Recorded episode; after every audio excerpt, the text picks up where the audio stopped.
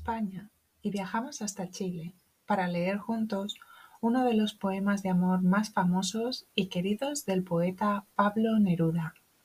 Es parte de su obra Veinte poemas de amor y una canción desesperada, publicados en 1924, cuando Neruda tenía solo 19 años. Hola, soy Rosa y te doy las gracias por hacer este viaje conmigo.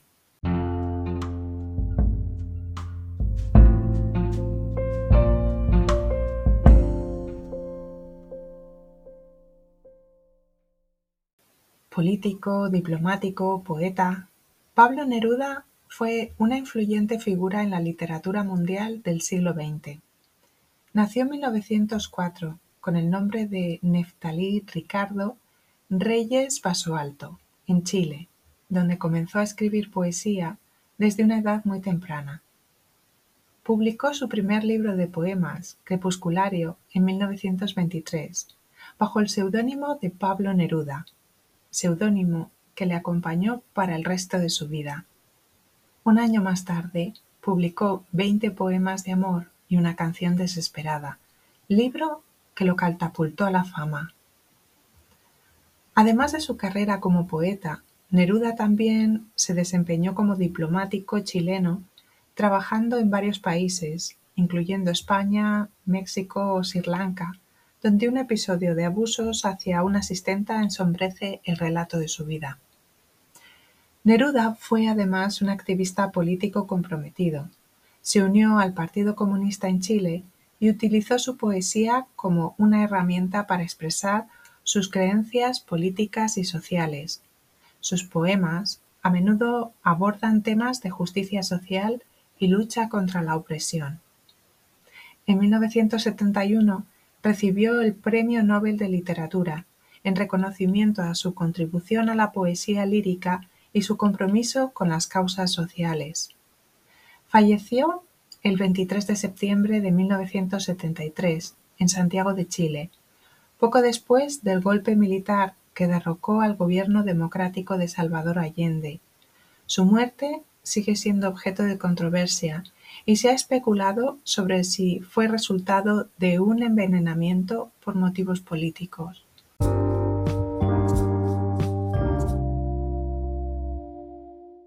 En ocasiones, y tras un amor, la despedida no se produce en el momento en el que dejamos de ver a una persona. En ocasiones la despedida solo se produce cuando nuestro ser es capaz de dejar marchar a esa persona de nuestra mente.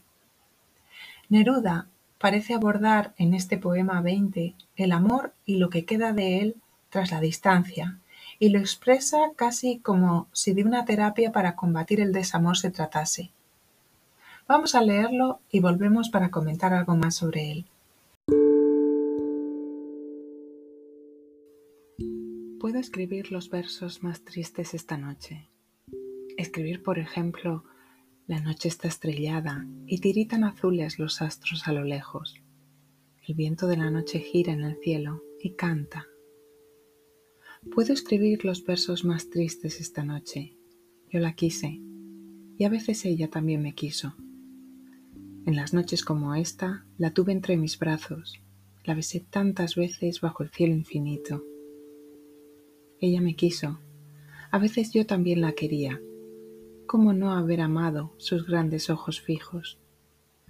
Puedo escribir los versos más tristes esta noche, pensar que no la tengo, sentir que la he perdido, oír la noche inmensa, más inmensa sin ella, y el verso cae al alma como al pasto el rocío. ¿Qué importa que mi amor no pudiera guardarla? La noche está estrellada y ella no está conmigo. Eso es todo.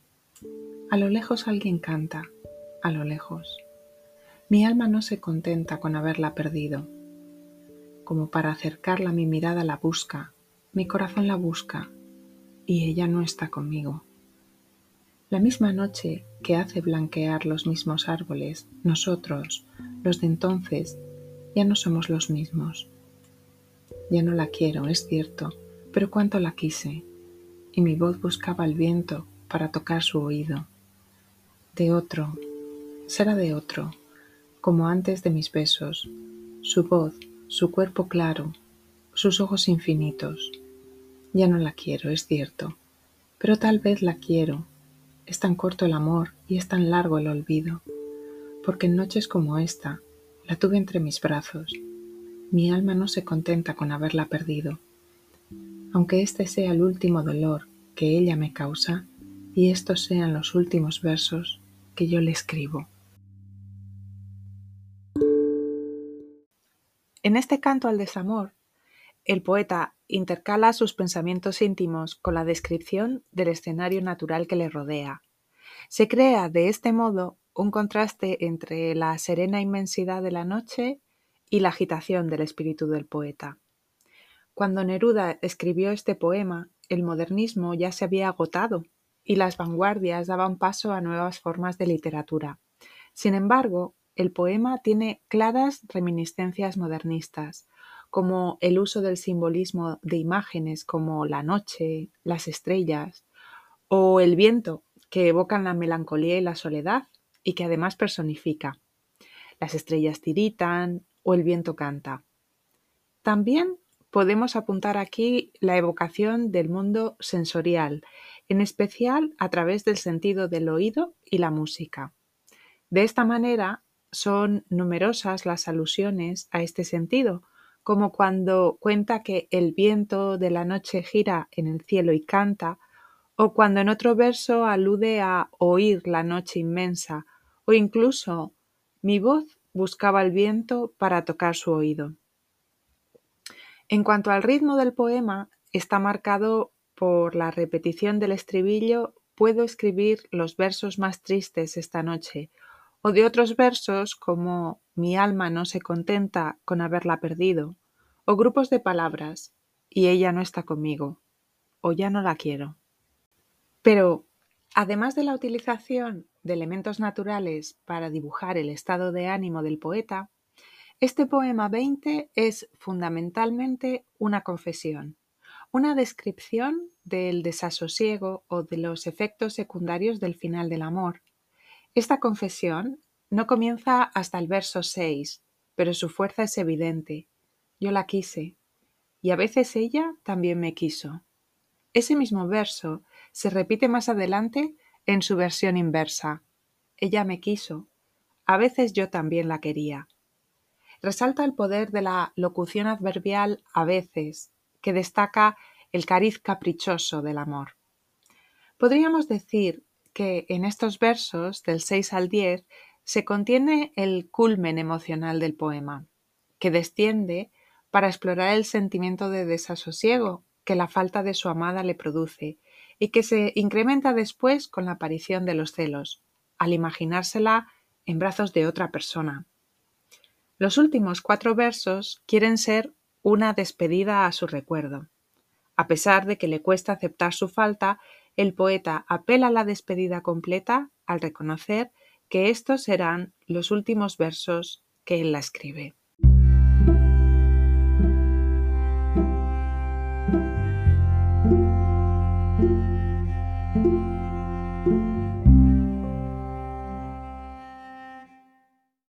When love is over, sometimes the farewell doesn't happen when the couple stops seeing each other or living together. Sometimes goodbye only happens when we are able to let that person leave our thoughts. Neruda seems to address love and what remains of it after distance in this poem 20, expressing it almost as if it were therapy for a heartbreak. Neruda seems to intertwine his intimate thoughts with the description of the natural scenery around him creating a contrast between the serene nature of the night and the poet's inner turmoil. Although new literary movements were emerging, this poem exhibits clear modernist influences. Even though the poem's language is accessible and, unlike many modernist texts, it explores emotions that every reader can relate to, However, the poem still retains clear modernist influences, such as the use of symbolic images, like the night, the stars, or the wind, which evoke feelings of melancholy and solitude and are also given human attributes. Las estrellas tiemblan or el viento canta. We can also note here the evocation of the sensory world mainly through the sense of hearing and music. Several references to this sense can be found in the poem, such as when he mentions El viento de la noche gira en el cielo y canta, or in another verse, escuchar la inmensa noche, and even mi voz buscaba el viento para tocar su oído.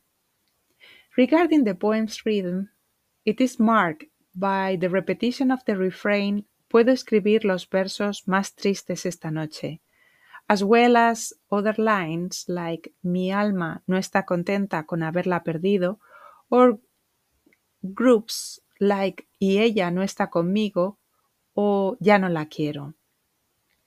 Apart from using natural elements to depict the poet's mood, this poem number 20 is mainly a confession, a description of the restlessness or the side effects of the end of love.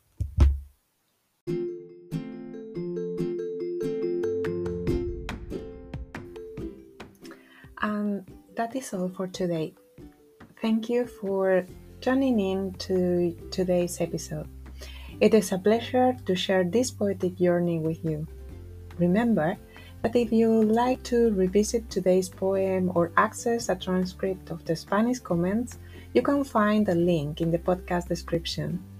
Your support means a lot, and I look forward to having you back for more poetic explorations soon. Y esto es todo por hoy. Os espero en unas semanas para leer juntos un nuevo poema. Mientras tanto, sed felices. Chao.